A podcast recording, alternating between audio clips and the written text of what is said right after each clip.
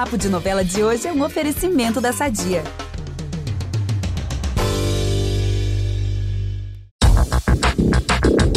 Gente, as coisas não estão nada fáceis na fazenda do Tenório.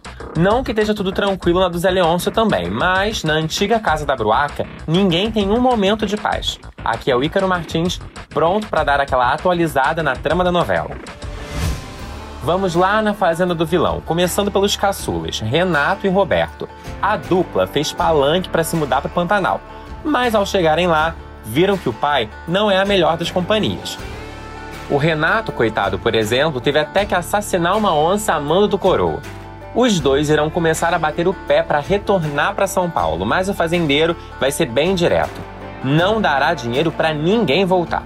Guta e Marcela, por outro lado, não têm planos de arredar o pé dali.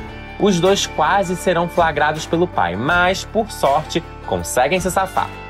O fazendeiro já anda desconfiado em relação a eles, mas a moça dirá de forma bem elucidada que não vai voltar para São Paulo de jeito nenhum.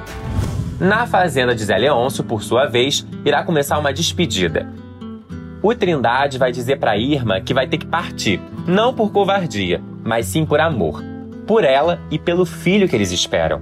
O peão irá contar que também estava no sonho que a moça teve com o cramulhão, e pelo bem da criança, que ainda não nasceu, Ir embora será a escolha mais segura. A Irma vai, de certo modo, entender a decisão. Ela vai contar para a mãe que sente que Trindade vai desaparecer da sua vida da mesma forma misteriosa que entrou.